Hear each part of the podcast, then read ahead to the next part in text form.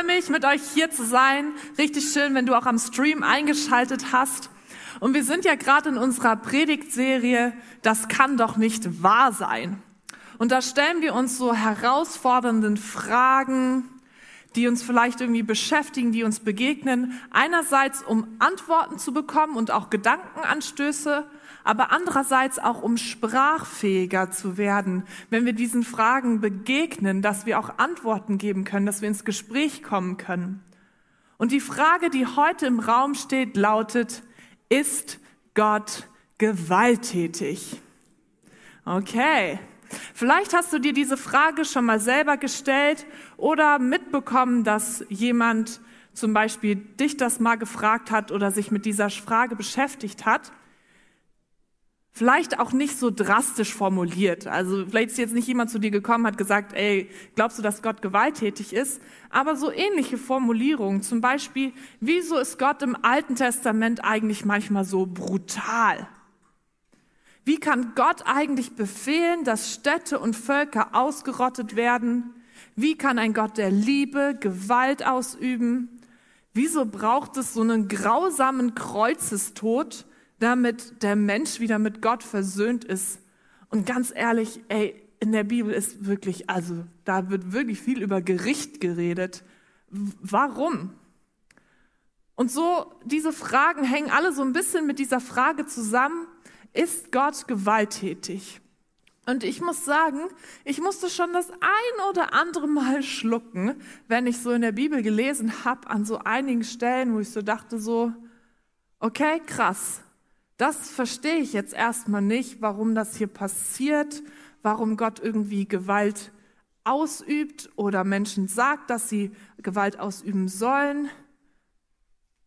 Und ich glaube, es ist keine unberechtigte Frage, diese Frage zu stellen, ob Gott gewalttätig ist. Oft packen wir die eigentlich viel zu schnell beiseite. Der Theologe Raymond Schwager listet die Gewalt in der Bibel so auf. Er sagt, an 600 Stellen erzählt die Bibel, wie Völker oder Könige oder einzelne Menschen sich grausam an anderen vergehen. An ungefähr 1000 Stellen wird Gott in Verbindung mit brutaler Gewalt gebracht. Sein Zorn entbrennt, er bestraft mit Tod und Untergang und er rächt sich. Und an über 100 Stellen befiehlt Gott ausdrücklich, menschliches Leben zu vernichten. Und wir merken, das ist nicht etwas, was wir einfach so beiseite wischen können, sondern es gibt diese Stellen. Und wir müssen uns mit ihnen konfrontieren. Richard Dawkins, einer der bekanntesten Vertreter des neuen Atheismus, kommt deswegen zu dem Schluss, der Gott des Alten Testaments ist die unangenehmste Gestalt der gesamten Dichtung. Eifersüchtig und auch noch stolz darauf. Ein kleinlicher, ungerechter, nachtragender Überwachungsfanatiker. Ein rachsüchtiger, blutrünstiger, ethnischer Säuberer, ein frauenfeindlicher, homophober, rassistischer, Kinder- und Völkermordender, ekliger, größenwahnsinniger, sadomasochistischer, launisch boshafter Tyrann. Das ist mal eine Ansage, oder? Können wir das so stehen lassen? Nein, oder? Wie begegnen wir solchen Aussagen? Ich finde, wir sollten sie zum Anlass nehmen, um uns damit zu konfrontieren, dass es eine Seite an Gott gibt, die vielleicht auf den ersten Blick dunkler erscheint als die Seite des liebenden Vaters, die wir alle so gerne annehmen. Der Versuch, Gottes Wesen tiefer zu ergründen und auch sein gewaltsames Handeln nachvollziehen. Ich glaube, dass es wertvolle Erkenntnisse bringen kann, sich damit zu beschäftigen und in die Tiefe zu gehen, Gott besser zu verstehen. Es kann uns sogar zu ihm näher bringen. Und wir wollen nicht einfach darüber hinweglesen aus Faulheit vor der Konfrontation oder vielleicht auch aus Angst, dass Dinge in Frage gestellt werden, die ich geglaubt habe. Dass manches vielleicht ins Wanken gerät. Denn wenn wir als Jesus Nachfolger nicht darauf antworten können. Und es geht hier nicht um irgendwie einfache Lösungen und einfache Antworten, dann werden sich die Fragenden woanders ihre Antworten suchen. Und die Frage ist, wollen wir das? Wir wollen doch, dass die Menschen bei uns Antworten finden und nicht woanders. Und kennen wir nicht auch irgendwie alle diese leise Stimme, die manchmal auftaucht und diese Frage, kann ich an so einen Gott glauben? Wie sieht es also aus? Ist Gott gewalttätig? Und um der Frage auf den Grund zu gehen, möchte ich mit euch mal in den Deutschunterricht der Grundschule zurückreisen. Ich weiß nicht, wer sich noch erinnern kann. Verben und Adjektive und was sind die Unterschiede, wollen wir uns einmal anschauen. Und Verben sind ja sogenannte Tätigkeitswörter. Wer weiß noch, wie das hieß? Tu, danke, sehr gut. Also Verben, ein Verb ist ein Tu-Wort. Es beschreibt also quasi, was ich tue, wie ich handle. Ein Adjektiv benennt eine Eigenschaft eines Gegenstandes oder eines Lebewesens. Das heißt, das ist ein ein Wie-Wort. Ihr habt alle sehr gut aufgepasst in der Grundschule. Das ist super. Also ein Verb beschreibt, was tue ich und ein Adjektiv, wie bin ich, meine Eigenschaften. Die Aussage, Gott ist gewalttätig, drückt also aus, dass es ein Wesensmerkmal Gottes ist, gewalttätig zu sein. Das heißt, die Motivation, warum Gott Gewalt anordnet oder selbst ausübt, würde man dann darauf zurückführen, dass sein Wesen es ist, gewalttätig zu sein und dass das einen Teil seines Wesens ausmacht. Also die Frage, wie ist Gott? Gott ist gewalttätig. Aber wenn ich in die Bibel blicke, dann komme ich zu einem anderen Schluss als Dawkins. Wir entdecken dort keinen Gott, der gewalttätig ist, aber wir entdecken durchaus einen Gott, der Gewalt ausübt. Also was tut Gott? Er übt Gewalt aus. Aber wenn Gott vom Wesen her nicht gewalttätig ist, warum übt er dann überhaupt Gewalt aus? Was, was veranlasst ihn dazu, auch Gewalt anzuordnen? Gibt es dafür überhaupt angebrachte Motive? Um das herauszufinden, müssen wir uns anschauen, wie Gott ist. Und wir werden es nicht schaffen, alle Wesensmerkmale und Eigenschaften Gottes anzuschauen, aber ein paar. Und bevor wir das tun, möchte ich aber euch vorher noch ein paar Dinge bewusst machen. Und zwar erstens, wir schauen immer durch unsere Brille, durch unsere Weltsicht auf Dinge. Und das beeinflusst uns, wie wir Sachen verstehen. Das heißt, wenn wir zum Beispiel in der Bibel lesen, dann blicken wir da mit unserem Blick drauf, wie wir jetzt, heute, zu diesem Tag die Welt verstehen, einordnen, wie unsere Kultur uns geprägt hat. Und wir müssen uns bewusst sein, dass zu, zur Zeit des Alten Testaments, das ist die späte Bronzezeit, Gewalt war damals viel normaler als heute. Wir kennen das auch heutzutage noch, dass es andere Völker und Kulturen gibt, wo Gewalt noch normaler ist als bei uns. Dass wir Gewalt heute so negativ sehen, das ist eine Entwicklung und es ist eine gute Entwicklung, aber das war nicht immer so. Und deswegen müssen wir uns dessen bewusst sein. Das Zweite ist, es wird heute nicht nur eindeutige Antworten geben und auch keine einfachen Antworten. Es ist wirklich ein spannungsvolles Thema. Und manches wirst du nicht verstehen oder werden wir nicht verstehen. Und ich lade dich aber ein, nicht deswegen zuzumachen oder dich abzuwenden zu, von Gott, weil du nicht alles verstehst, sondern in dieser Spannung Gottes Größe zu entdecken, mehr von ihm zu verstehen. Und als drittes kann ich dir sagen, es wird an einigen Stellen unbequem werden weil uns Gott manchmal nicht passt. Wir wünschen uns manchmal, wir könnten Gott so zusammenbauen, dass er in unserer, unser Bild passt, so wie wir ihn gerne hätten. Aber es gibt Sachen an Gott, die passen uns nicht. Die würden wir gerne verändern. Und das ist eine Realität, mit ja, der wir uns einfach auch stellen müssen.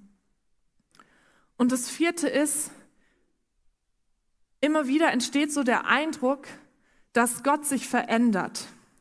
Ja, es gibt zum Beispiel Leute, die sagen, hey, im Alten Testament, erleben wir, dass Gott irgendwie noch so brutal ist und so gewaltsam und da gibt es noch das Gesetz und dann merkt Gott, ach nee, das funktioniert nicht, jetzt nehme ich einen anderen Lösungsweg und jetzt schicke ich Jesus und ähm, jetzt handle ich aus Liebe. Und erstmal ist es so, im Neuen Testament ist auch die Rede von Gericht und im Alten Testament ist auch die Rede von Liebe. Ja, also das kommt in beiden erstmal vor. Und was wir hier sehen, ist nicht, dass Gott sein Wesen verändert, sondern was wir sehen, ist ein Offenbarungsfortschritt. Es ist so ein bisschen so, als wenn wir ein großes Bild haben, aber wir sehen nur ein Teil. Also zum Beispiel, wenn wir uns diese Bühne anschauen und wenn ich nur dieses Schwarze sehe, wenn ich nur das sehe, dann denke ich, die ganze Bühne ist schwarz.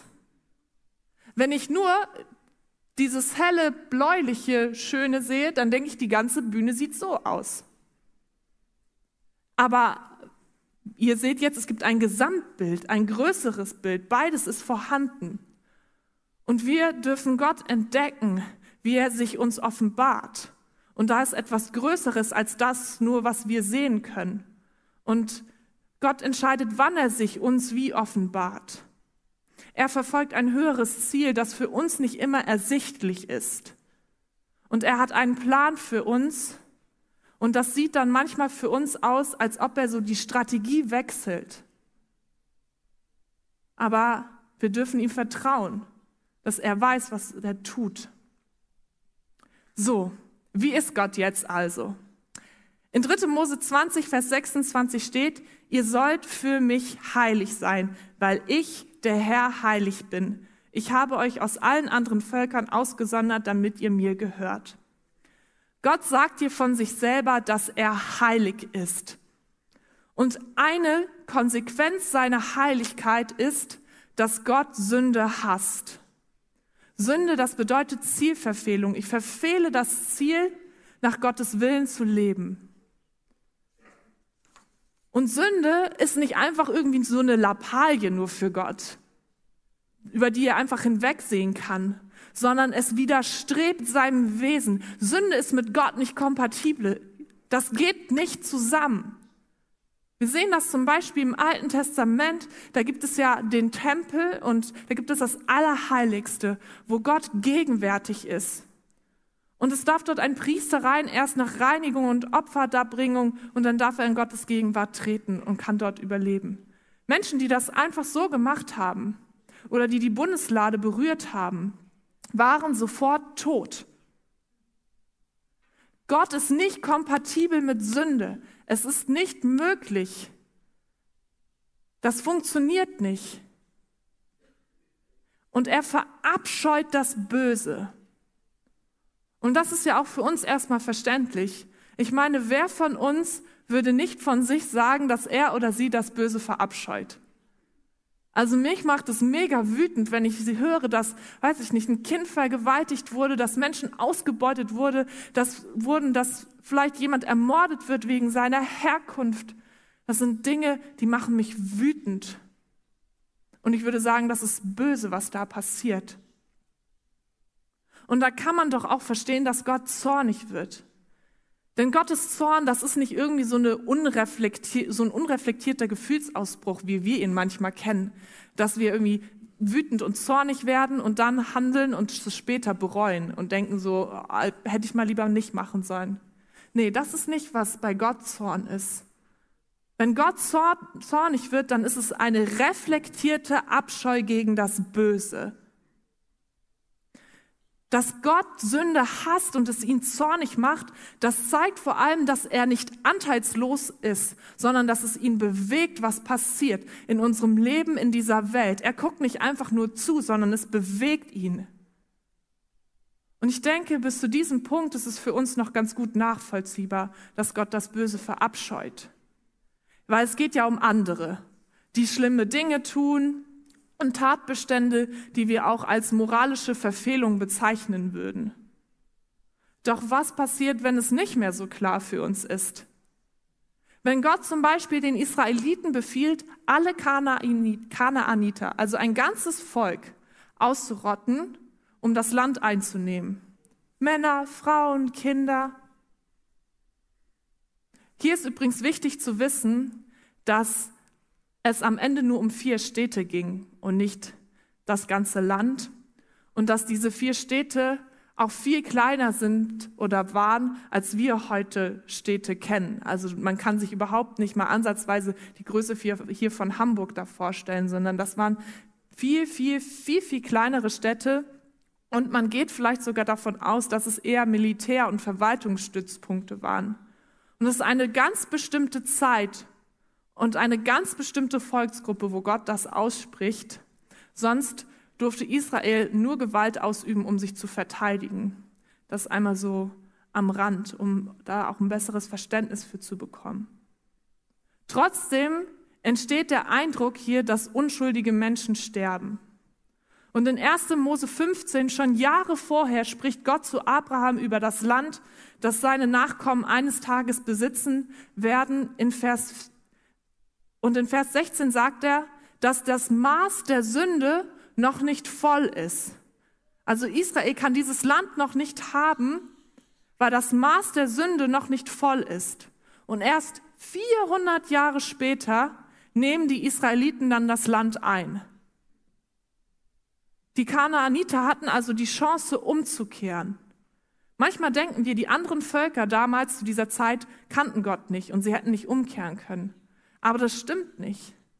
Sie haben beobachtet, dass da ein Gott, der Gott Israels, die Israeliten aus Ägypten herausgeführt hat, dass er sie begleitet, bewahrt, beschützt, mit ihnen geht. Sie hätten die Chance gehabt, auch umzukehren von ihrem Handeln. Aber sie tun es nicht. Sie verehren andere Götter, sie brachten Kinderopfer dar und führten ein Leben am Willen Gottes vorbei. Aber wirklich jeder, ich meine wirklich jeder da im Volk, das wirklich jeder verdient, das, was wir uns bewusst machen müssen, ist, dass die Bibel viel kollektivistischer denkt als wir heute. Wir sehen sehr stark das Individuum. Aber die Bibel sieht den Mensch nicht nur als ein Produkt seiner eigenen Entscheidung, sondern als Teil eines Systems. Sündige Strukturen und Verhaltensweisen werden weitergegeben. Und wenn wir ehrlich sehen, sehen wir das doch heutzutage bei uns auch. Unser Handeln hat immer Konsequenzen auch auf andere.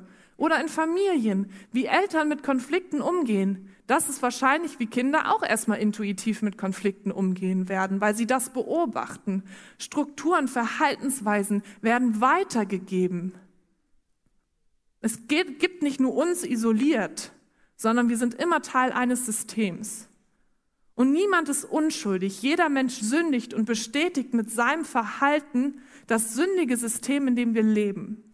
In Römer 2, 23 steht, denn alle Menschen haben gesündigt und das Leben in der Herrlichkeit Gottes verloren. Die Konsequenz von Sünde ist der Tod, so die endgültige Trennung von Gott. Denn Sünde kann vor Gott nicht bestehen. Und ich habe in meiner Vorbereitung auf das Thema zwei Bücher gelesen und unter anderem dieses Gott ohne Gewalt von Heinz-Peter Hempelmann. Und ich finde, er er formuliert es auf eine sehr gute Art und Weise und deswegen wollte ich euch das gerne mal vorlesen.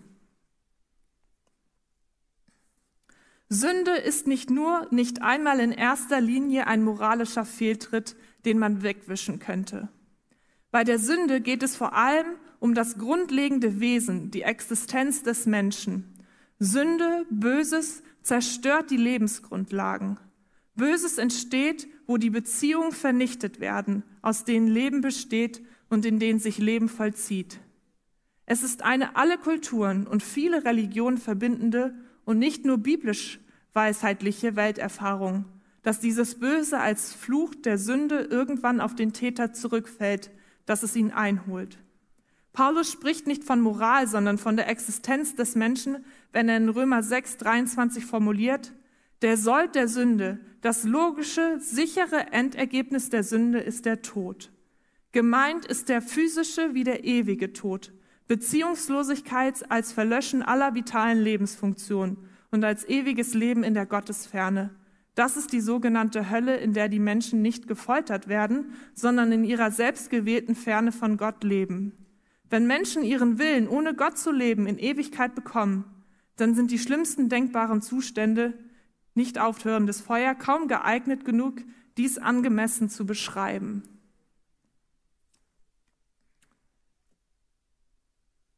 Hempelmann beschreibt hier, dass Sünde nicht nur irgendwie eine moralische Verfehlung ist, sondern dass es etwas ist, was alles durchdringt. Unsere Gesellschaft, unser Leben, es ist überall da. Wir können es überall finden und wir bestätigen das immer wieder auch mit unserem Verhalten. Und dass, wenn wir uns entscheiden, ohne Gott zu leben, dass das dann eine Entscheidung auf Ewigkeit ist, dass Gott nicht mehr eingreift. Und was ist ein Leben ohne jemand, der eingreift, wenn Böses geschieht? Aber vielleicht ist es für dich schwierig zu verstehen, weil du doch denkst, ich bin doch eigentlich ganz gut. Ich meine, hier und da mache ich natürlich mal was falsch, aber dann entschuldige ich mich aus und ich arbeite an mir. Aber im Kern bin ich doch eigentlich gut. Und ich muss sagen, ich habe auch so diese Momente, wo, wo so meine Umstände im Leben stimmen. Ja, ich mir geht's gesundheitlich gut, ich hatte den Tag gut geschlafen und ich bin fit und dann kommt eine Situation, wo mir jemand was sagt und ich will eigentlich so reagieren und merke, ah nee, warte mal, lass mich mal kurz nachdenken, bleib ganz ruhig, Corinna, vielleicht hat er ja was anderes gemeint, was ist eigentlich das Bedürfnis der anderen Person? Und anstatt dann irgendwie zum Beispiel angepisst zu reagieren, ähm, bin ich freundlich, kläre, was da gerade passiert und denke, oh, Mensch, also eigentlich lebe ich doch ganz gut und ich weiß doch, was ich machen kann, ähm, um mit anderen zurechtzukommen. Und ich glaube, das sind Momente, wo Gott in meinem Leben wirkt und wo er mich schon verändert, wo, mir, wo er mir hilft, Dinge zu reflektieren und zu sehen, hey, da möchte ich anders handeln, als es vielleicht mein Impuls ist. Und das ist gut. Und ich glaube, selbst wenn du nicht mit Jesus unterwegs bist oder an ihn glaubst, das, wo du nach guten Werten lebst und gut mit Menschen umgehst und dir gute Dinge wichtig sind, ich glaube, da ist Gott in deinem Leben eigentlich am Wirken. Weil er ist derjenige, der uns dazu befähigt, auch zu dieser Veränderung. Aber was ist, wenn die Umstände sich verändern? Wenn es mir plötzlich nicht mehr so gut geht? Wir waren vor ein äh, paar Jahren auf der Freizeit mit den Jugendlichen in Italien. Jonas und Julia hier zum Beispiel waren auch mit dabei. Und wir hatten dort echt richtig Probleme mit dem Campingplatz und ich hatte das Magen-Darm meines Lebens, noch war noch nicht so schlimm. Und mir ging es wirklich richtig, richtig, richtig dreckig.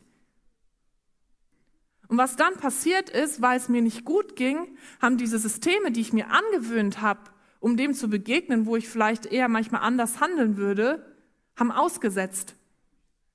Sondern ich habe einfach unangemessen reagiert, habe vielleicht manchmal Sachen geantwortet, die man auch anders hätte formulieren können. Und ich habe gemerkt, das, was instinktiv und impulsiv aus mir herauskommt, das ist nicht gut. Ich glaube, wir alle wissen nicht, zu was wir fähig wären, wenn Umstände sich verändern.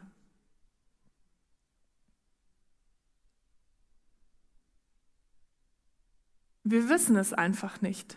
Und ich glaube, wir erahnen manchmal, zu was wir doch auch in der Lage sind.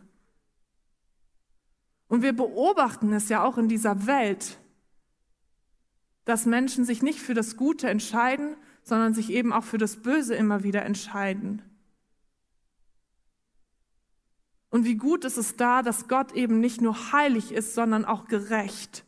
In 5. Mose 32, Vers 4 steht, er ist ein Fels, sein Tun ist vollkommen. Alles, was er macht, ist richtig und gerecht. Er ist ein treuer Gott, der kein Unrecht tut. Gerecht und zuverlässig ist er. Gott ist eben nicht nur heilig, sondern auch gerecht. Und deswegen tritt er auch dem Unrecht entgegen und richtet Völker oder auch einzelne Personen, manchmal selber oder indem er andere gebraucht, wie sein Volk. Und als Schöpfer und Herrscher dieser Welt hat Gott auch das Recht zu richten. Er tritt dem Bösen entgegen und das eben zum Teil auch durch Gewalt. Denn ein Gott, der Böses geschehen lässt, ist nicht gut. Gott sorgt dafür, dass das Böse keine Überhand gewinnt. Und dabei geht es bei Gericht nicht darum, dass Gott Menschen irgendwie auslöschen will, sondern sein Ziel ist immer zurechtzubringen. Gott möchte Veränderung, damit er eben nicht mehr richten muss, damit er eben nicht mehr Gewalt anwenden muss, sondern er will, dass Veränderung passiert. Und wir sehen das auch im biblischen Zeugnis, dass kein Volk jemals ganz vernichtet wurde. Ja, was hier auch verwendet wird in der biblischen Sprache, das nennt man auch Kriegsrhetorik. Und jetzt sind wir ein paar Jahre später im Deutschunterricht die sogenannten Hyperbeln, die Übertreibungen. Und dann steht da, er löschte alle aus oder es sollten alle ausgelöscht werden. Und später lesen wir dann doch wieder, dass es zum Beispiel noch keine Anita gab. Und ich finde es spannend, dass Gericht und dass Gott Menschen richtet, manchmal so bei uns irgendwie aufstößt. Denn eigentlich entspricht es ja unserem Gerechtigkeitsempfinden, wenn Menschen für ihre Taten zu Rechenschaft gezogen werden. Also ich finde, da reicht es gerade einfach in die Ukraine zu blicken. Weil wer von uns wünscht sich nicht, dass Putin zur Rechenschaft gezogen wird, dass seinem Tun endlich ein Ende gesetzt wird und dass er für seine Taten bestraft wird. Und ich bin froh, einen Gott zu haben, der auf der Seite der Armen und Schwachen und Benachteiligten steht und ihnen Recht verschafft. Ich glaube, dass wenn man diese Hoffnung in solchen Situationen nicht hat, dass da ein Gott ist, der für mich sorgt, der sich für mein Recht einsetzt, ob vielleicht zu meinen Lebzeiten oder nach dem Tod, dann kann mir das Trost geben, dann kann mir das Hoffnung geben, mich auferbauen, weil ich weiß, das Böse wird nicht gewinnen, und es wird etwas dagegen getan, gegen dieses Unrecht, was mir angetan wird. Ich glaube, es kann auch Menschen wirklich davon abhalten, sich zu rächen, weil sie wissen, da ist ein Gott, der sich für mein Recht einsetzt, der auf meiner Seite steht und gegen das Böse kämpft. Keiner von uns möchte in einem Land leben, in dem das Böse seinen freien Lauf hat. Und damit das Böse eingedämmt werden kann und das Gute verteidigt werden kann, braucht es manchmal den Einsatz von Gewalt. In unserem Staat ist es zum Beispiel Aufgabe der Polizei. Sie müssen manchmal Gewalt anwenden, um das Böse abzuhalten. Und damit meine ich jetzt nicht Geschichten, wo unberechtigterweise Gewalt angewendet wird, sondern die Momente, wo sie das Gute verteidigen, indem sie Gewalt anwenden, damit jemand sein Böse, seine bösen Taten nicht verwirklichen kann. Und wenn Gott Gewalt gebraucht, dann handelt er immer in diesem Sinne. Aber nicht, weil das irgendwie sein bevorzugter Weg ist, das Gute mit Gewalt zu verteidigen, sondern weil das unser menschliches System erfordert. Nur wenn alle gut wären, bräuchte es keine Gewalt.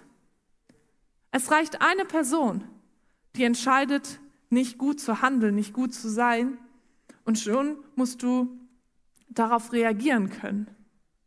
Und Gott sorgt für Gerechtigkeit in einer Welt, deren Zustand weder Gott gegeben noch Gott gewollt ist. Und sein Zorn ist eigentlich eine Forderung nach Veränderung, weil er sich für uns ein anderes Leben wünscht. Und nun kann man natürlich fragen, ey, warum gibt es dann überhaupt so viel Böses? Gott lässt uns die Freiheit und auch die Verantwortung und setzt das Gute nicht einfach gegen den Willen des Menschen durch. Menschen leiden also, weil andere sich gegen das Gute entscheiden. Und ich glaube, auch hier ist es einfacher zuzustimmen, dass Menschen, die in unseren Augen irgendwie offensichtlich böses, böse handeln, zur Rechenschaft auch gezogen werden müssen. Aber was ist, wenn es dann plötzlich um uns selber geht? Wir leben in einer Gesellschaft, in der die Kategorien richtig und falsch immer mehr verschwimmen. Und da wundert es mich nicht, dass es dem einen oder anderen aufstößt, wenn Gott sich dann auch noch anmaßt, das zu beurteilen, was richtig und was falsch ist. Jeder hat seine eigene Wahrheit. Und die Konsequenz davon können wir gerade sehr gut beobachten. Dass die Ukraine, da sind wir als Deutschland und viele andere Länder, die sagen, was dort in der Ukraine passiert, ist völkerrechtswidrig und ein Krieg. Wir würden sagen, das ist richtig. Und dann ist da Putin. Und Putin sagt, das ist nur eine Intervention, eine Spezialoperation. Und er sagt, das ist richtig. Wenn es kein richtig und kein falsch gibt, wenn es keine Wahrheit gibt und jeder seine eigene Wahrheit haben darf, warum haben wir dann das Recht, Putin zu sagen, dass er falsch ist und dass wir richtig sind? Es braucht eine objektive Wahrheit und jemand, der diese Wahrheit kennt. Sonst funktioniert es nicht, wenn jeder seine eigene Wahrheit hat und jeder selber entscheiden darf, was richtig und falsch ist. Und das gilt für die große Ebene der Weltpolitik, aber auch für die kleine Ebene deines persönlichen Lebens. Und dafür ist der Glaube notwendig, dass Gott Schöpfer dieser Welt ist und damit auch Schöpfer des Guten und Richtigen, weil er gut ist. Somit weiß aber er auch, was davon abweicht. Er weiß, was gut und richtig ist. Er ist der Einzige, der wirklich richten kann, weil er die, weil er die Wahrheit kennt.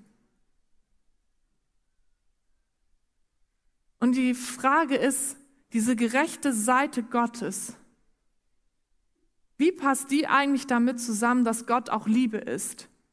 In 1. Johannes 4, Vers 8 steht, wer aber nicht liebt, kennt Gott nicht, denn Gott ist Liebe. Und immer wieder stellen Menschen die Frage, ob Gott wirklich Liebe sein kann, weil sie seine gerechte Seite nicht mit seiner liebenden Seite vereinbaren können. Aber ist das wirklich so ein gegensätzliches Paar? Ich glaube, es liegt auf jeden Fall eine Spannung da drin. Und ich will mit euch gerne mal Hosea 11 lesen. Hosea war ein Prophet, den Gott gesandt hat, zu den Israeliten zu sprechen. Und das sind quasi Gottes Worte, die er Hosea mitgegeben hat. Als Israel jung war, habe ich es in mein Herz geschlossen und habe meinen Sohn aus Ägypten gerufen. Immer wenn ich ihn rief, lief er mir davon. Er opferte dem Balen und verbrannte von den Götzenstatuen Räucherwerk. Aber ich war es doch, der Israel bei seinen ersten Schritten geleitet hat. Ich hielt sie fürsorglich in meinen Armen. Sie warten sich aber gar nicht bewusst, dass ich es war, der sie geheilt hatte. Ich lenkte Israel mit Fesseln der Güte und Stricken der Liebe. Ich hob das Joch auf seinem Nacken an, um es ihm leichter zu machen, beugte mich zu ihm herunter und gab ihm zu essen. Mein Volk weigert sich aber, zu mir zurückzukehren. Deswegen müssen sie wieder zurück nach Ägypten und Assur soll sein König sein. Der Krieg soll über ihre Städte hinwegtoben und ihre orakelnden Priester wird er wegen ihrer Pläne zum Verstummen bringen und vernichten. Aber mein Volk kann sich nicht mehr von seiner einmal gefassten Absicht befreien, mich zu verlassen. Sie nennen mich zwar den Höchsten, aber er will ihnen gar nicht mehr aufhelfen. Oh, wie könnte ich dich aufgeben, Ephraim? Wie könnte ich dich Israel im Stich lassen? Wie könnte ich dich preisgeben wie Atma und zerstören wie Zebuim? Schon bei dem Gedanken daran zerbricht mir das Herz und ich empfinde tiefes Mitleid für dich. Ich will meinen glühenden Zorn nicht nachgeben. Ich will Israel nicht noch einmal vernichten, denn ich bin Gott und kein Mensch.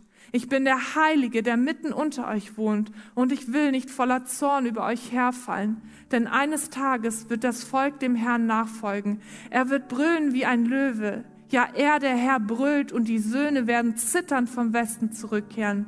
Sie werden bebend herankommen, so wie ein Vogel aus Ägypten herbeifliegt oder eine Taube aus Assyrien zurückkehrt. Und ich will sie wieder in ihren Häusern wohnen lassen, spricht der Herr. In dem Text beschreibt Gott seine Gefühle gegenüber Israel. Er liebt sie, er liebt sie aus tiefstem Herzen. Er hat sie geschaffen, geformt. Er will mit ihnen unterwegs sein, sie führen und lenken. Aber sie wollen nicht mit ihm leben. Und deswegen müssen sie die Konsequenzen davon tragen, weil Gott heilig und gerecht ist. Aber irgendwie merken wir, er bringt es auch nicht übers Herz, sie zu vernichten. Man merkt so richtig Gottes innere Zerrissenheit zwischen ich bin heilig, ich bin gerecht, Sünde kann von mir nicht bestehen, aber ich liebe diese Menschen. Und deswegen entscheidet Gott sich immer wieder gnädig zu sein. Und das kann er im Hinblick auf das Kreuz. Denn am Kreuz verstreckt Gott die Strafe, die eigentlich uns Menschen hätte treffen müssen an sich selber. Am Kreuz, da kommen Gerechtigkeit und Liebe zusammen. Weil Gott das Gute liebt, muss er gegen das Böse angehen. Er kann nicht anders. Ja, das Einzige eigentlich, was Gottes Zorn wirklich entfachen kann, ist das Böse, das versucht, seine liebenden Absichten zu untergraben. Er hat das Recht, er hätte das Recht gehabt, uns zu vernichten. Aber er entscheidet sich aus Liebe, diese Strafe auf sich selber zu nehmen Jesus setzt sich dem Zerstörungswillen, der Selbstbehauptung und dem Aufstand der Menschen dort am Kreuz aus. Hempelmann formuliert es so, Gott vernichtet nicht die, die der Vernichtung wert gewesen wären. Er nimmt ihr vernichtendes Tun auf sich, lässt es sich an seinem eigenen Leib, an seiner physischen Existenz austoben und manifestieren. Aber der Tod konnte Jesus nicht halten. Nächste Woche an Ostern feiern wir, dass, Gott den, dass Jesus den Tod überwunden hat und dass er zu neuem Leben auferstanden ist. Und dadurch können wir vor einen heiligen und gerechten Gott treten und er befindet uns für gerecht und heilig. Weil Jesus die Strafe auf sich selber genommen hat, die wir eigentlich verdient hätten. Und wir können wieder mit ihm in einer Beziehung leben. Es gibt wieder die Möglichkeit dazu. Und natürlich kann man fragen, warum ist Jesus nicht einfach direkt nach dem Sündenfall gekommen? Ich meine, das hätte uns doch viel Leid und Gewalt erspart. Und ehrlich gesagt glaube ich nicht, dass wir das vollends beantworten können. Wir müssen Gott da vertrauen. Aber ein Gedanke dazu. Ich glaube, durch das Alte Testament wissen wir das Kreuz mehr zu schätzen. Und ich weiß nicht, ob wir wirklich glauben würden, dass wir das Kreuz brauchen, dass wir Vergebung brauchen, wenn wir nicht erfahren würden, dass wir es alleine nicht schaffen.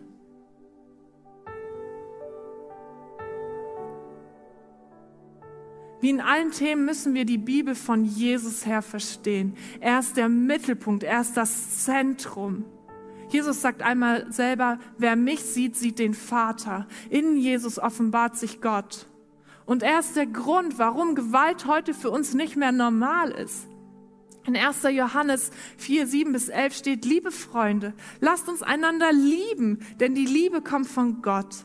Wer liebt, ist von Gott geboren und kennt Gott. Wer aber nicht liebt, kennt Gott nicht, denn Gott ist Liebe. Gottes Liebe zu uns zeigt sich darin, dass er seinen einzigen Sohn in die Welt sandte, damit wir durch ihn das ewige Leben haben. Und das ist die wahre Liebe.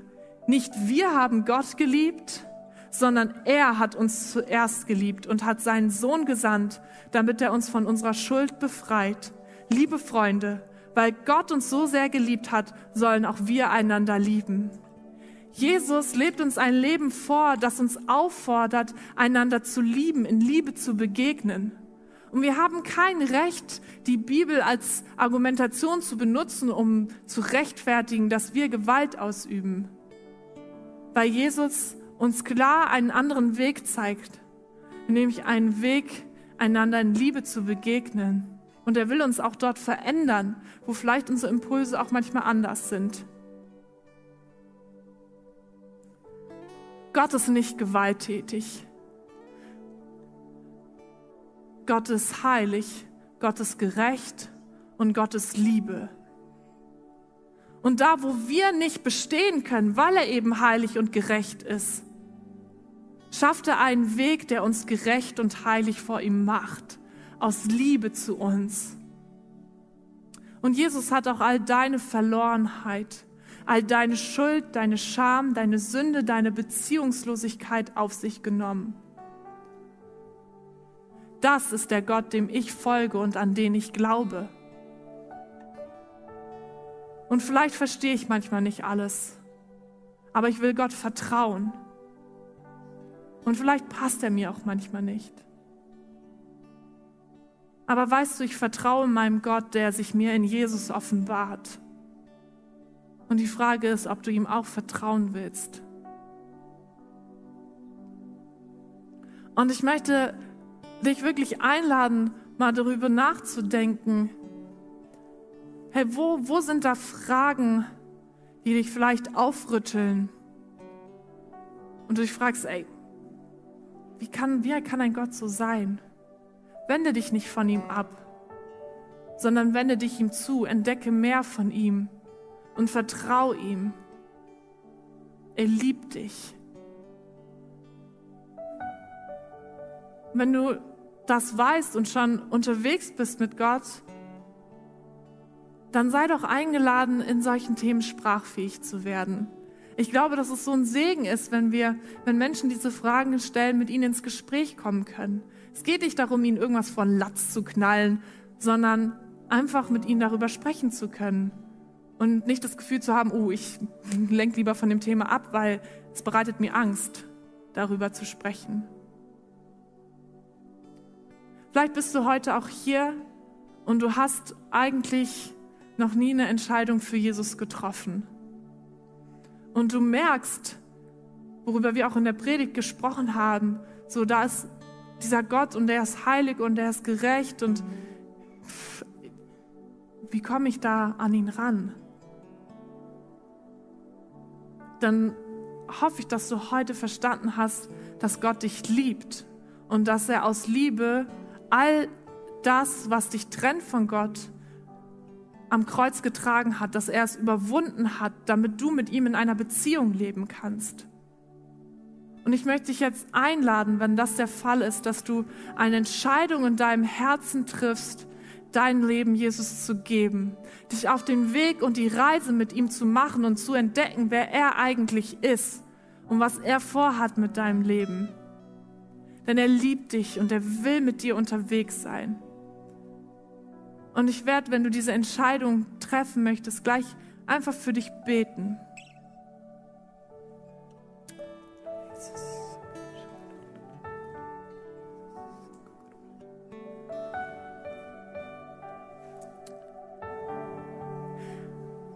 Gott, manchmal verstehen wir dich vielleicht nicht immer und manche Seiten passen uns vielleicht auch nicht so gut.